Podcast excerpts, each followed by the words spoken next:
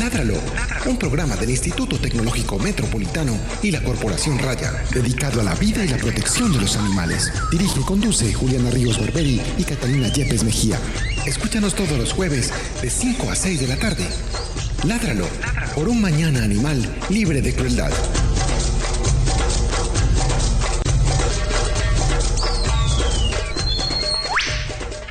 y es el tema del vínculo entre los humanos y los animales, pero hoy tendrá una, una diferencia o un plus que es eh, cómo se trata desde la institucionalidad, en este caso pues desde la alcaldía de Medellín. Y para eso tenemos una invitada muy especial, ella es la psicóloga Gloria Cecilia Quintero, quien es la psicóloga de la Inspección de Protección Ambiental eh, de aquí del, del municipio de Medellín. Se me fue, se me fue la paloma, todas se les fue la paloma. el, sonido. El sonido, no. No, no. Bueno, a mí se me fue. Gloria, ¿cómo estás? Bienvenida a nuestro programa Ládralo. Hola Catalina, hola a todos en el estudio, a todas las personas pues, que obviamente nos están escuchando. El día de hoy eh, vamos a hablar de un tema muy especial, que es la relación que se establece entre los humanos y los animales. Eh, eh, primero, antes de empezar nuestro programa, tenemos unas preguntas eh, para hacerte que siempre le hacemos a todos nuestros invitados. Eh, ¿Cuáles son tus hobbies? ¿Qué te gusta hacer en tu tiempo libre? Bueno, en mi tiempo libre me encanta salir a tomar un café. Para mí eso es como lo más rico, salir a conversar y tomar el café o, bueno, tardear como llamamos. me encanta el tema de los animales, también obviamente la cercanía y de pronto la interacción con ellos. Y me encanta el cine. A propósito del cine, la siguiente pregunta. ¿Cuál fue la última película que te viste? La última película que me vi fue... Ay, no, me corchó. no me acuerdo. La última fue hace como 20 días, que habían carteleras de 20 días. Los Increíbles, Misión Imposible. Rascacielos. Misión imposible. Con mi esposo. Sí, imagino. Mira, la comenté con Yo tengo un esposo que trabaja en esa película, todavía no lo sabe, pero... Pero es el mío. Pero es mío, es mi esposo, lo conocí hace como 10 años. Matrimonio muy estable. desde eso, desde eso pues estamos juntos. Eh, desde tu imaginación. Eh, antes de empezar a hablar eh, del tema del día, vamos a hablar de la noticia de la semana.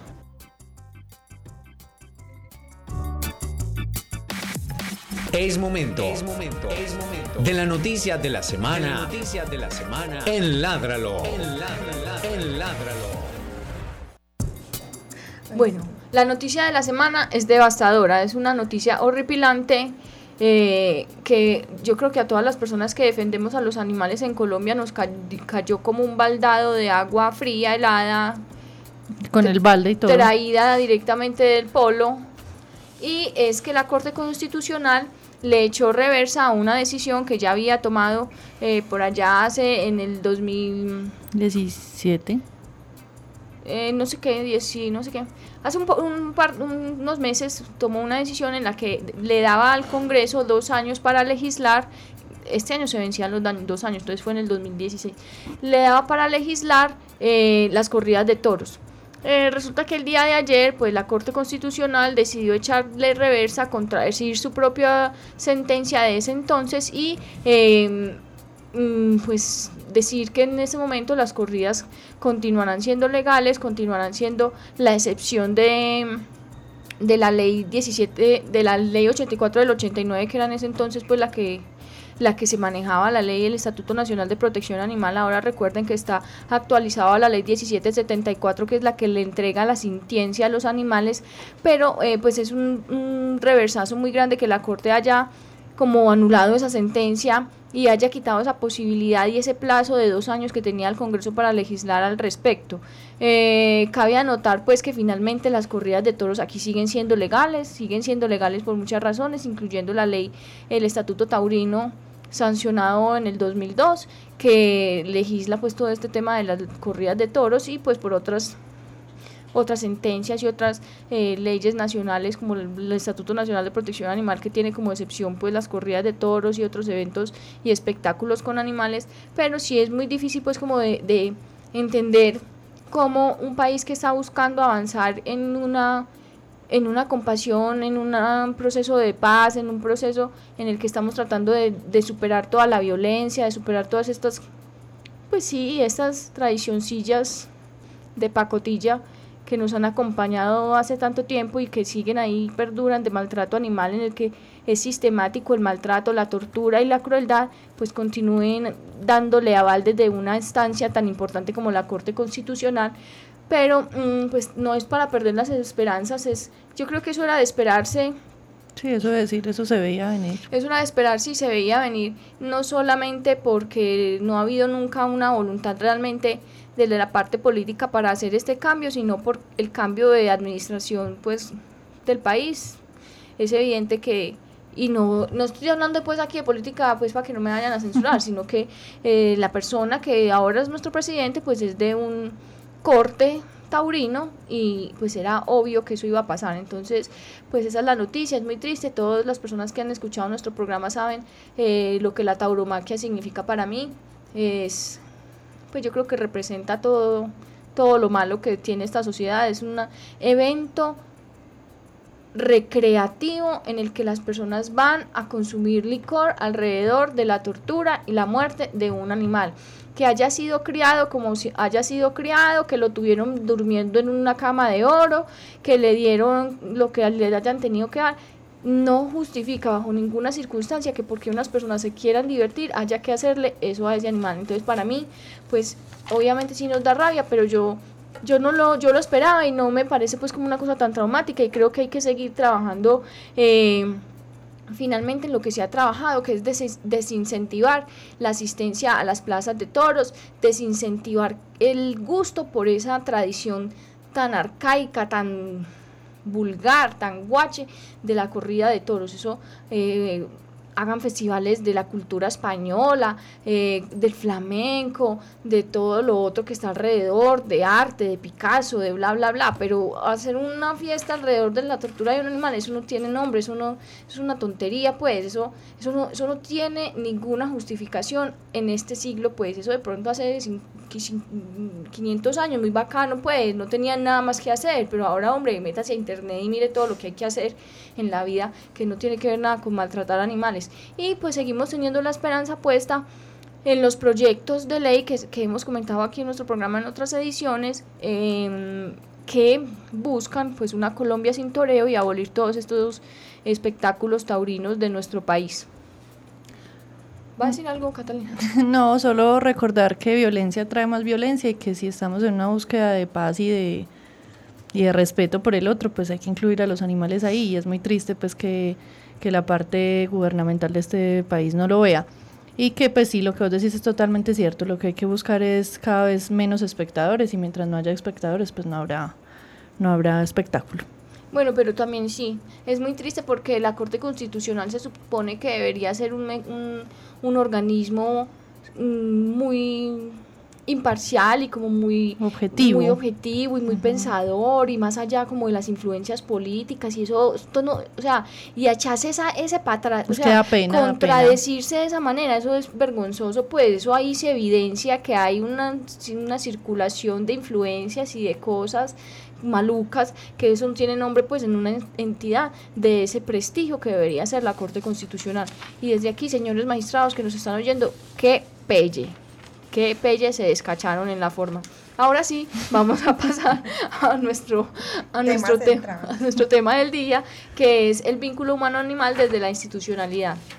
Gloria, empecemos por contarle un poquito a, a nuestros ciberescuchas eh, cómo es ese vínculo que se ha creado actualmente alrededor de esos animales y si es más fuerte con los animales de compañía.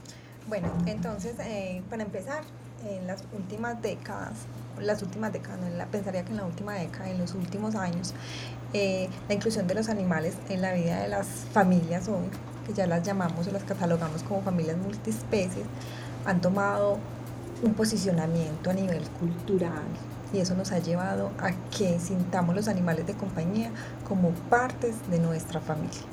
Entonces, eh, debido a los cambios culturales, debido a que las familias son ahora un poco más reducidas, de pronto a que las relaciones afectivas y emocionales de pronto ya no son tan estables como anteriormente, eh, esa incorporación de los animales de compañía ha llevado a que sintamos una relación afectiva y de cercanía con ellos que antes no, no era como considerada, ¿cierto?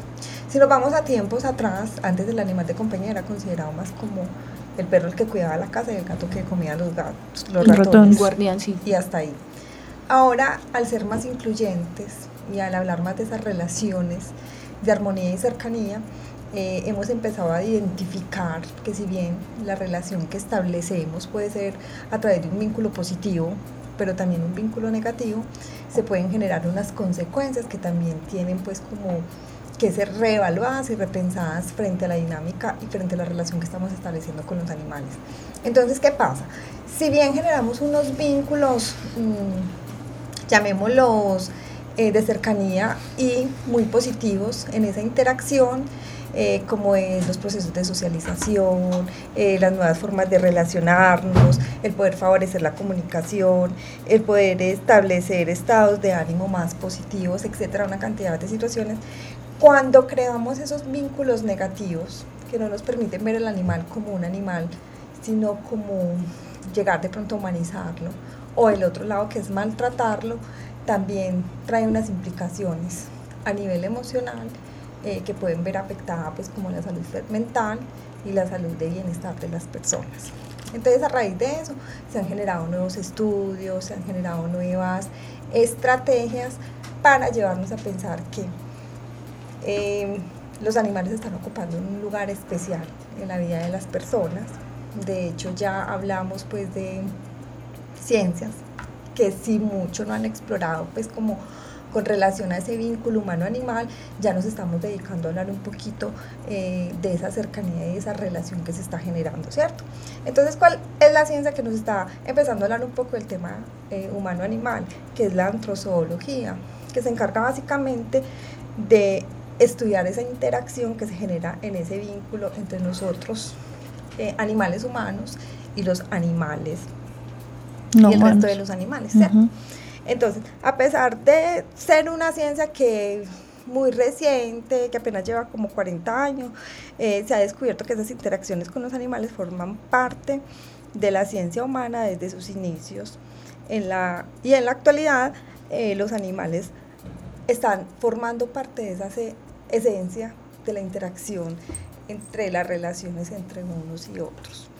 Entonces, por ejemplo, hoy me llegaba un caso muy particular a mi oficina de una señora que me decía, yo siento mucho dolor por la pérdida de mi animal, pero para el resto del mundo es muy complicado entender que yo me siento mal, que yo lloro, que yo preferí en algún momento de mi existencia querer irme con ese animal o con ese otro ser que era considerado mi hijo, pero yo estoy, aparte del dolor que siento, estoy siendo repudiada por ese sentimiento, ¿cierto?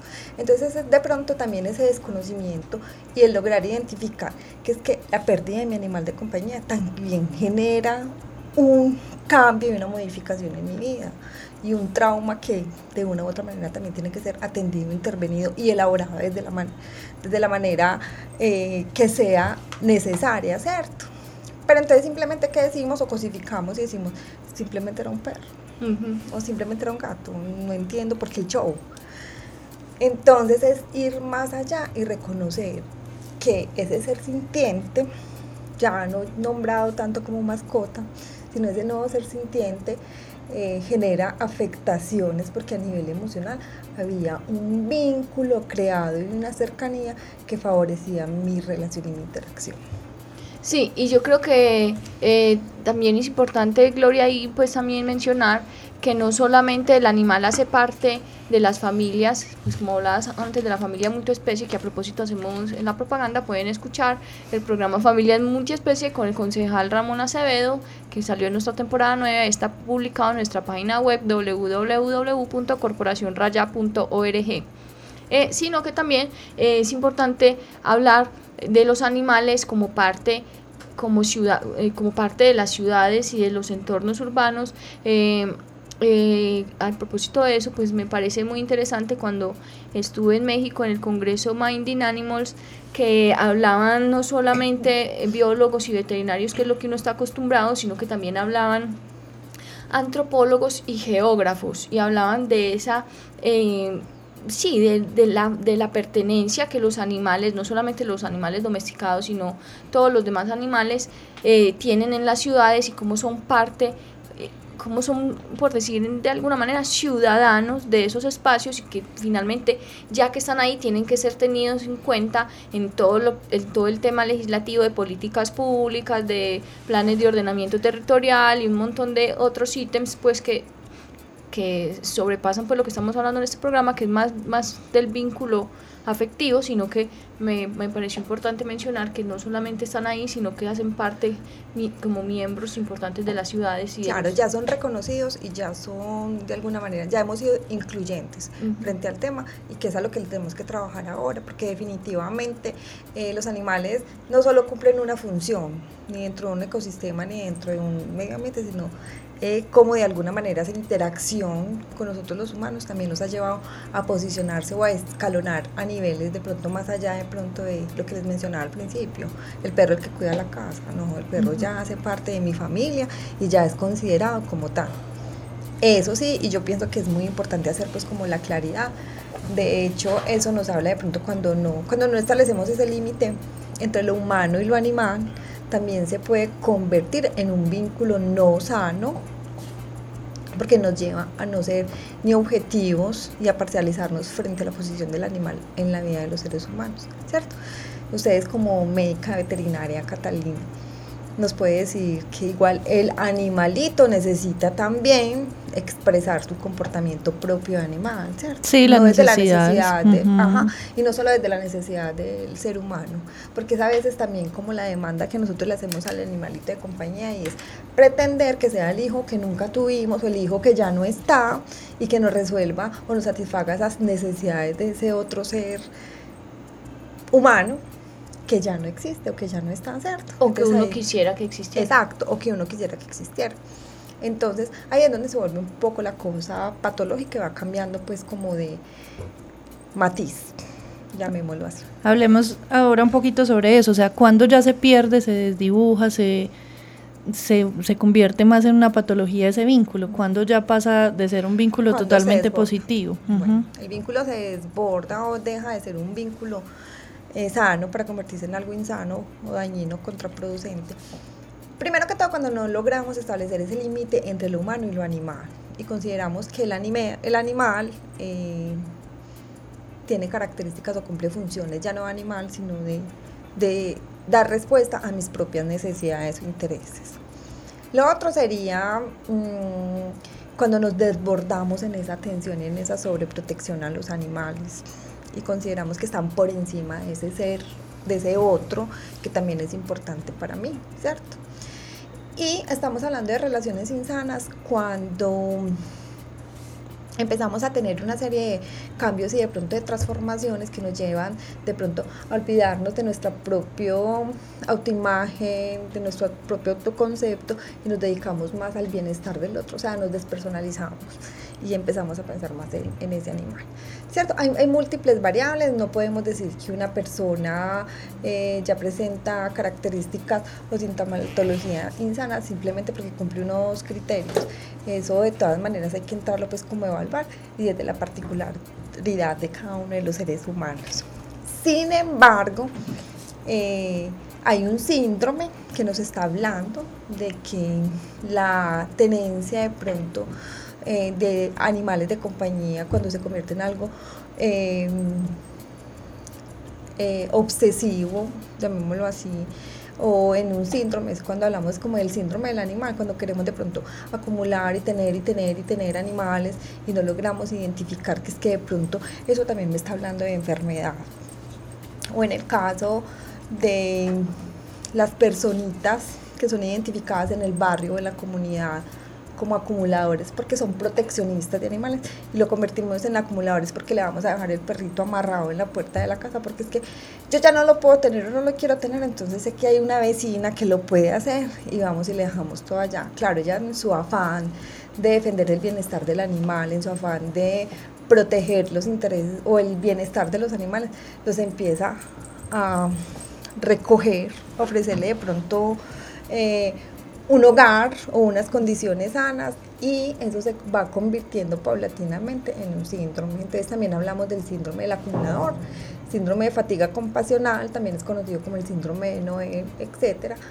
Pero es eso precisamente, es esa acumulación a veces compulsiva de animales o tenencia de animales que nos llevan a conductas y comportamientos que ya irían en contra pues como de las de mis propias necesidades y obviamente eso va trayendo unas repercusiones y unas afectaciones a nivel laboral, a nivel social, a nivel familiar, a nivel afectivo, pues en las diferentes áreas del ser que van generando una descompensación. Entonces, ¿qué pasa? Cuando no hacemos esa vinculación afectiva de una forma sana, nos estamos desbordando. ¿Cierto? Porque primero empezamos a acumular. Segundo, nos vamos desdibujando, perdón, ese límite entre lo humano y lo animal. Y tercero, terminamos humanizando y por ende ya nos vamos convirtiendo en de pronto eh, generadores de, de otra o desencadenantes de otras situaciones que el orden emocional nos pueden ver, se pueden ver afectadas.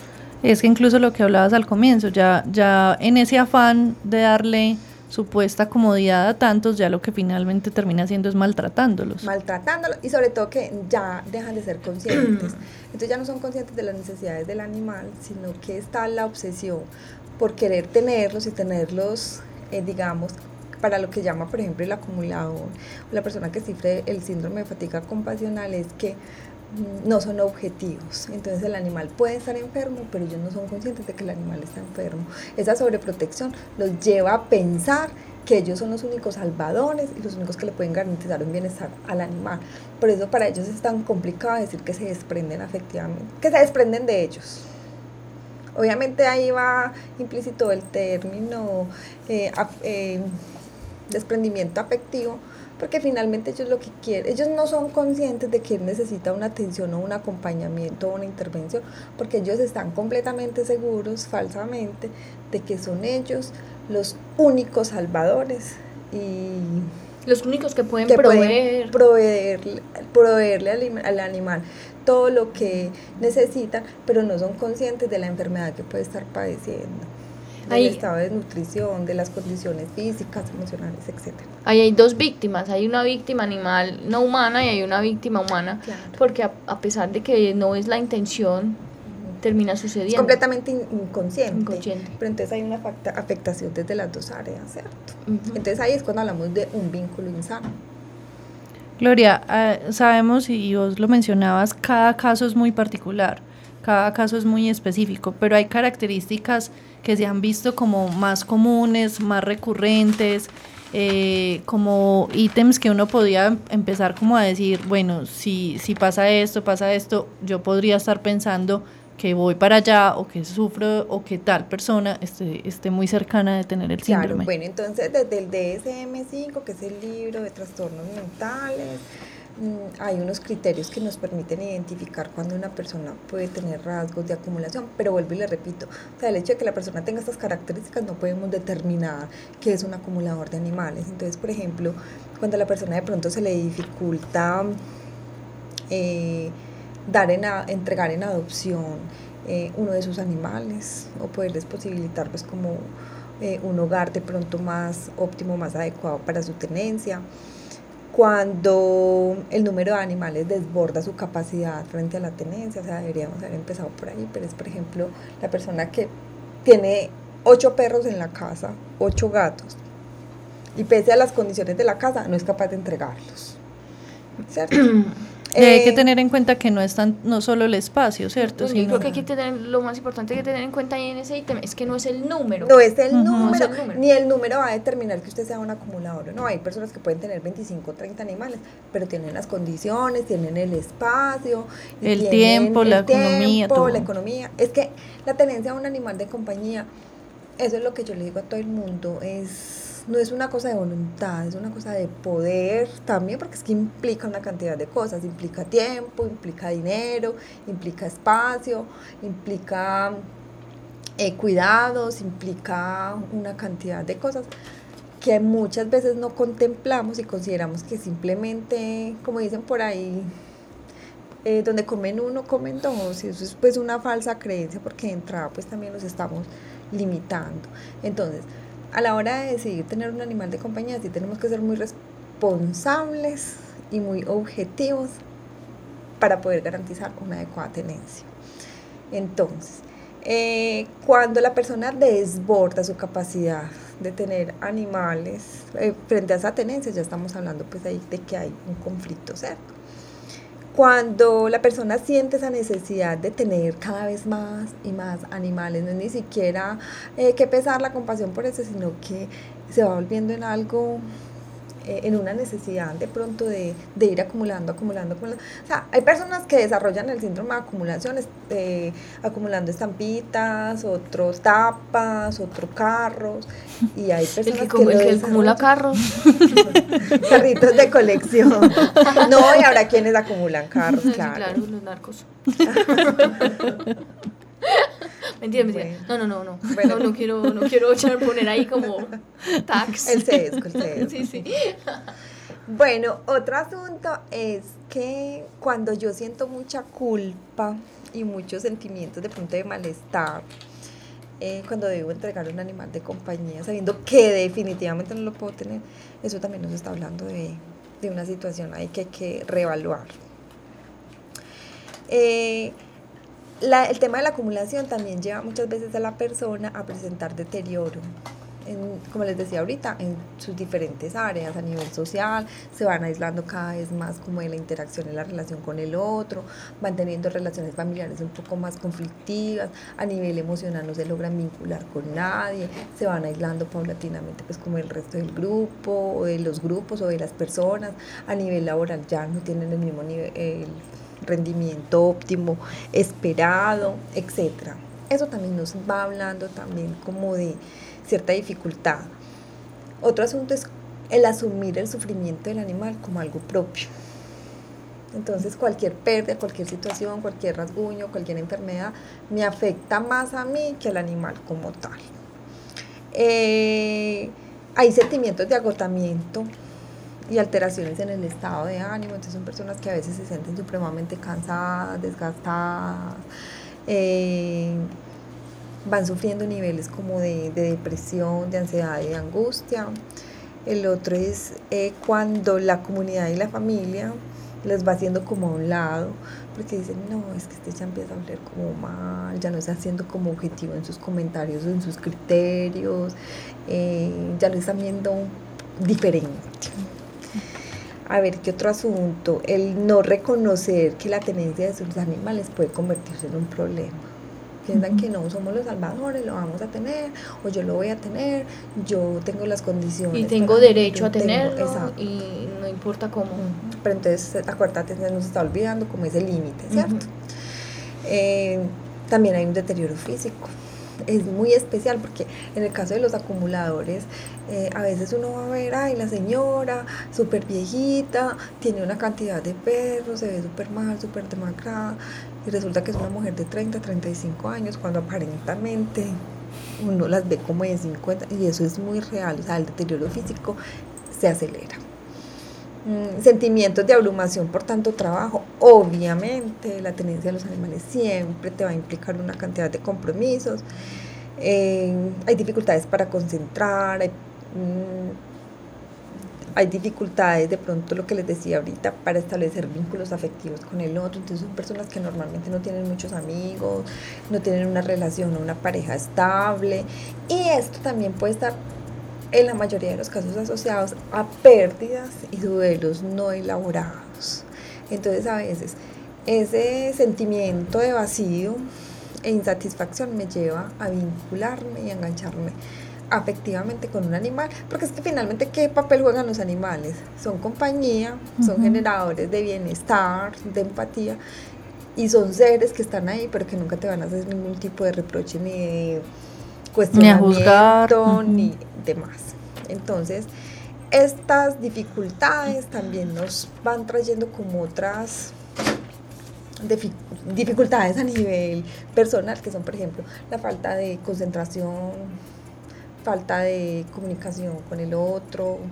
Eh, y a nivel físico también van desencadenando una serie de patologías o enfermedades que pudieron haber sido evitadas en algún momento. Yo creo que eso se puede clasificar en, en algunas categorías. La primera categoría es... Mm, pues sí, de pronto la que uno más le importaría sería el bienestar de los animales. El, bienestar de los animales empieza ya no a ser óptimo, ya no va a, haber, va a haber bienestar, sino que los animales no van a estar en buenas condiciones, van a estar ahí hacinados en unas condiciones que no son óptimas para ellos y que finalmente también van a afectar a los demás, a, a los vecinos, a, a ¿cierto? Y eso es muy característico, Juliana, porque normalmente donde hay más de el número permitido de animales de compañía, siempre se van a presentar problemas de salud, problemas de vecindad, conflictos con las familias, eh, problemas de zoonosis, enfermedades, o sea, eso desencadena una cantidad de situaciones a nivel familiar y a nivel social que desbordan y que por algún lado eso llega y estalla, revienta.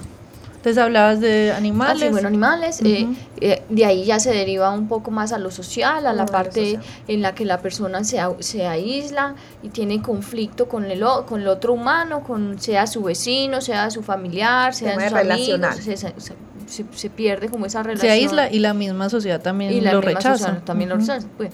Y finalmente también en la categoría de lo personal, cuando ya me se pierde como mi cuidado y mi, el autocuidado, mi, autoestima. identificar como una persona. Eh, que puede generar, como, como una persona generadora, pues como de, de, otras posibilidades frente a su vida. O sea, se olvidan totalmente de sí para pensar supuestamente en el bienestar de ese animal cuando, lo que mencionábamos ahorita, hay una afectación de parte y parte. Gloria, eh, digamos que por muchos años encasillábamos o perfilábamos ese tipo de personas en señoras mayores que no tenían hijos o que los hijos los abandonaron, que no tenían esposo. ¿La situación sigue igual o esos perfiles han cambiado, han variado? Paulatinamente eso ha ido cambiando. Lo que eh, hemos visto es que por ejemplo, ahorita como las relaciones afectivas no son tan estables, llamémoslo así, anteriormente podríamos decir que había mayores niveles de tolerancia, bueno, compromiso, bueno, no sé, eso no lo vamos a tratar. yo creo que eso no es el tema del segundo, podríamos estar analizando. Pero como ahorita las relaciones son un poco volátiles. volátiles, sí, está bien el concepto. Eh, eso nos ha llevado a que las personas se vinculen más afectivamente con los animales entonces, detrás de esa afinidad y esa cercanía con los animales se han venido desencadenando pues como toda esta serie de problemáticas. Entonces ya vemos personas muy jóvenes que están desarrollando, padeciendo el síntoma, mm, a pesar de ser un síndrome que se desarrolla eh, en un, a mayor nivel en mujeres, también vemos hombres y jóvenes que eh, desarrollan obviamente el síntoma. Entonces yo pienso que esto ha sido han sido asuntos eh, multifactoriales que han llevado a que los diferentes grupos poblacionales se estén viendo enfrentados como a padecer este tipo de características. Eso sí, tenemos que ser muy responsables y no decir, ah, no, es que fulanita de tal porque tiene tantos gatos ya es la... La loca de los gatos. Catalina, Catalina Yepes la. Pues se muestra todos los tatuajes que tiene. La loca de los gatos. no, no, pues yo pienso que no nos podemos ir pues como tampoco al extremo, pero sí, eh, qué rico que empecemos a hacer también como esa identificación y por lo menos mirar a ver qué otras alertas o alarmas o puntos o redes activamos para poder también intervenir, porque entonces también lo que nos interesa en este caso no es decir aquí hay un acumulador o un proteccionista o un bienestarista, pues el concepto que se le quiera dar, sino mirar cómo evitar también llegar a esa condición, ¿cierto? Entonces hacer más promoción, más prevención, eh, hacer grupos de apoyo, compartir o mirar, o sea, buscar los recursos que hay como dentro del medio para poder favorecer a este grupo poblacional y de pronto evitar que se desarrolle el síntoma como el síndrome, perdón, tal. Gloria, eh, contémosle un poquito a las personas cómo es la situación actual de Medellín, porque la gente en, en, canales internacionales veíamos comúnmente programas de acumuladores en Estados Unidos y la gente cree que eso es allá, pues que eso no está aquí cerquita, que eso no es en su barrio y, mucha gente está muy distanciada de pensar que eso está sucediendo. Contemos un poquito desde la inspección cuál es el análisis que tienen de lo que está pasando en Medellín. Bueno, entre más días nos llegan y nos reportan más casos. Nos eh, yo pienso que es un tema alarmante y todo el mundo se pregunta por qué hay una psicóloga en una inspección de policía que ya trabaja con los animales o porque hay dos psicólogas. Es porque definitivamente eh, ya los casos están saliendo pues como a digámoslo así, como a relucir. Anteriormente normalizábamos y lo que les mencionaba ahorita, eh, simplemente la loca de los gatos o la señora que recoge los perros o en fin, no. Mm, yo pienso que primero que todo es no encasillarlos ni juzgarlos, o sea, siempre hay un asunto de base que está perturbando a ese, a ese ser que de alguna manera siente y le duelen como este tipo de comportamientos o este tipo de señalamientos más bien. Entonces, ¿qué está pasando? Que la gente de pronto ya está reportando más, porque ahora está pues como el boom del bienestar de los animales, entonces ya sabemos que si el animalito está siendo maltratado, si vemos mucho, que no está cumpliendo condiciones de albergue, o en fin, la gente ya está identificando y reconociendo más pues como este tipo de población. Lo que hacemos nosotros es identificar los casos, eh, hacerles visita y seguimiento y mirar de acuerdo al caso específico, empezar a generar estrategias que nos permitan atender e intervenir no solo a los animalitos, sino al propietario o dueño de los mismos. En este sentido, y pese pues como a toda esta condición que se ha visto a nivel de ciudad, se creó una mesa, que es la mesa municipal del vínculo humano-animal, donde también se nos permite desde las diferentes instancias institucionales poder hacer un reconocimiento y mirar a ver hasta qué punto podemos abordar y de qué manera vamos a abordar cada uno de esos temas. Y el asunto fundamental acá, yo pienso que más que ya trabajar en esa intervención es trabajar desde la promoción y desde la educación para evitar que las personas lleguen hasta ahí. Eh, quiero saber, eh, primero, quiénes conforman la mesa del vínculo humano-animal. Y segundo, eh, yo creo que la, quisiéramos saber también si hay mucha incidencia de esos casos aquí en Medellín o si es aislado o, como, hay mucha incidencia. Hemos identificado muchos casos yo pienso que entre más días toma más fuerza. Eh, no personas con el síndrome sino personas con características de acumulación. Dejémoslo hasta ahí y una vez son identificados, inmediatamente esa persona entra pues como al proceso de acompañamiento y de intervención y ya se activan pues como las diferentes rutas de acuerdo a la necesidad. Pero si es un asunto que hay que ponerle especial atención eh, y qué rico que la gente una vez identifique pues como este, este tipo de, de personas eh, nos puedan también como reportar y mirar a ver cómo podemos hacer como esa intervención desde la institucionalidad, porque entonces ahí está también fundamentado el papel que cumple la Secretaría de Salud, el papel que cumplen las corporaciones que tienen un abordaje y una experiencia gigante o enorme frente al tema, pues como de bienestarista.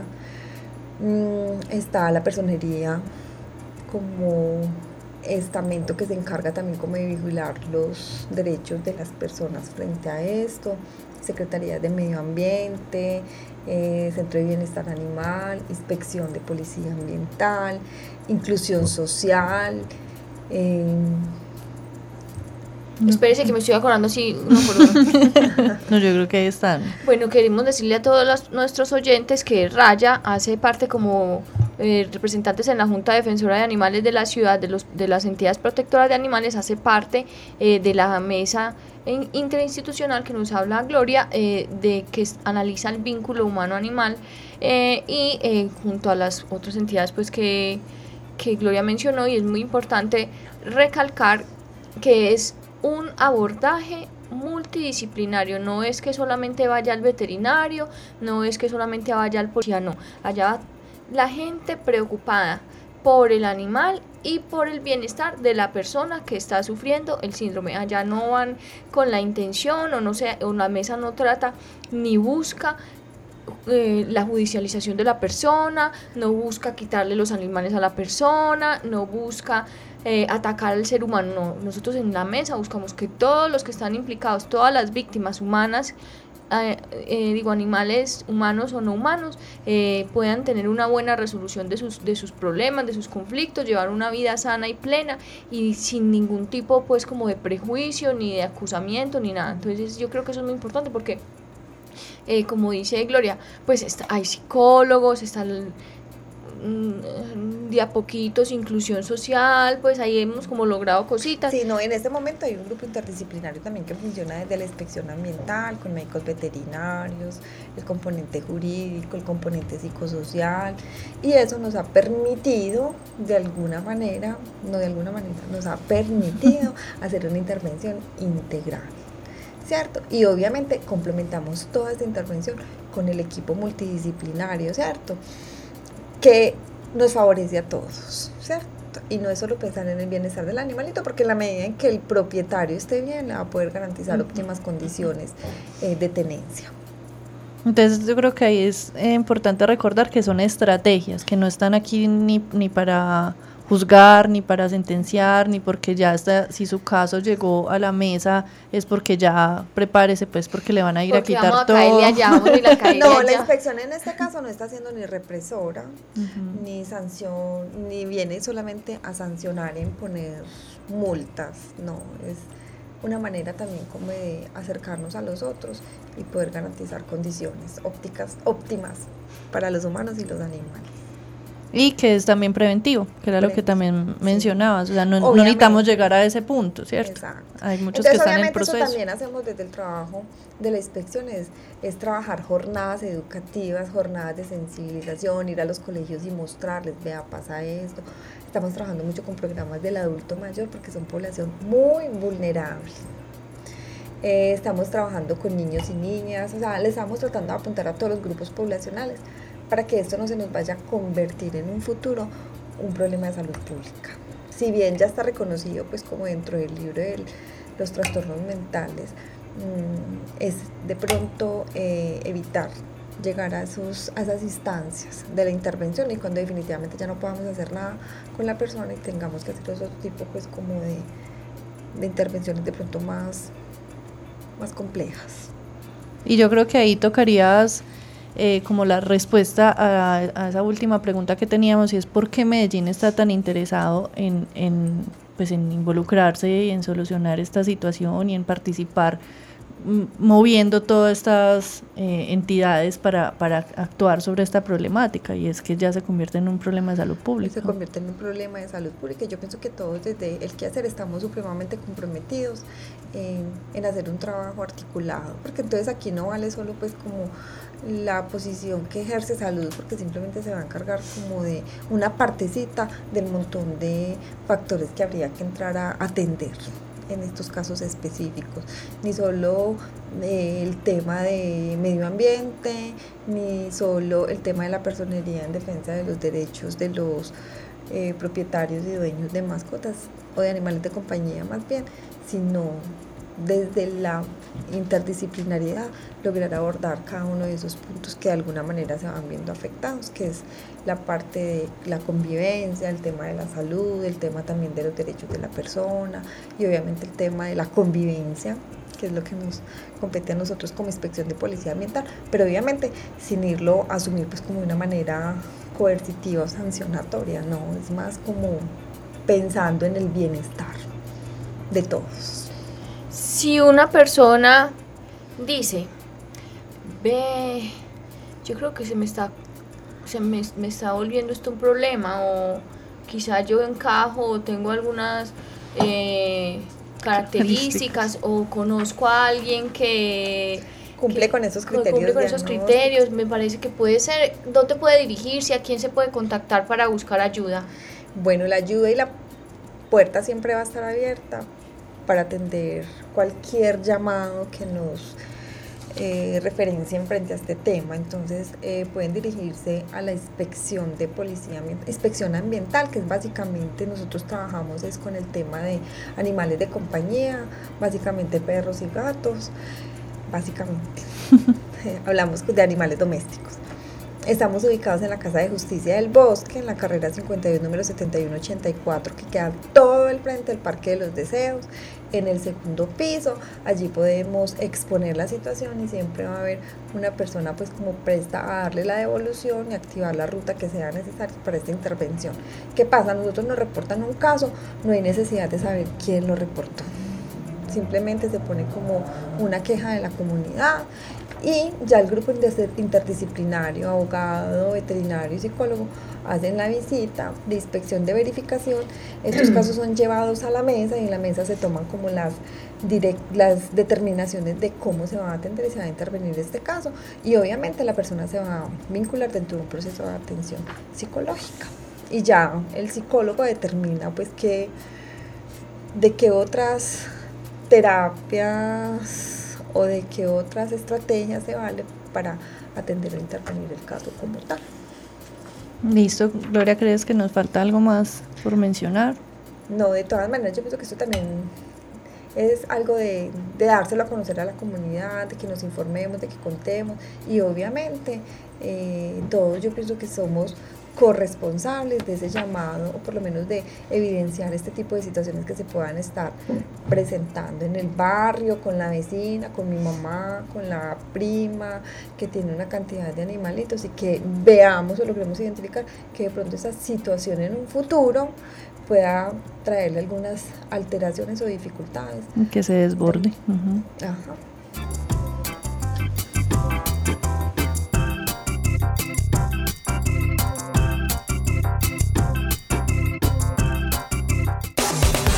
Eventos, campañas, jornadas de vacunación, esterilizaciones, encuentros, conferencias. Todo en la agenda de la semana en Ládralo.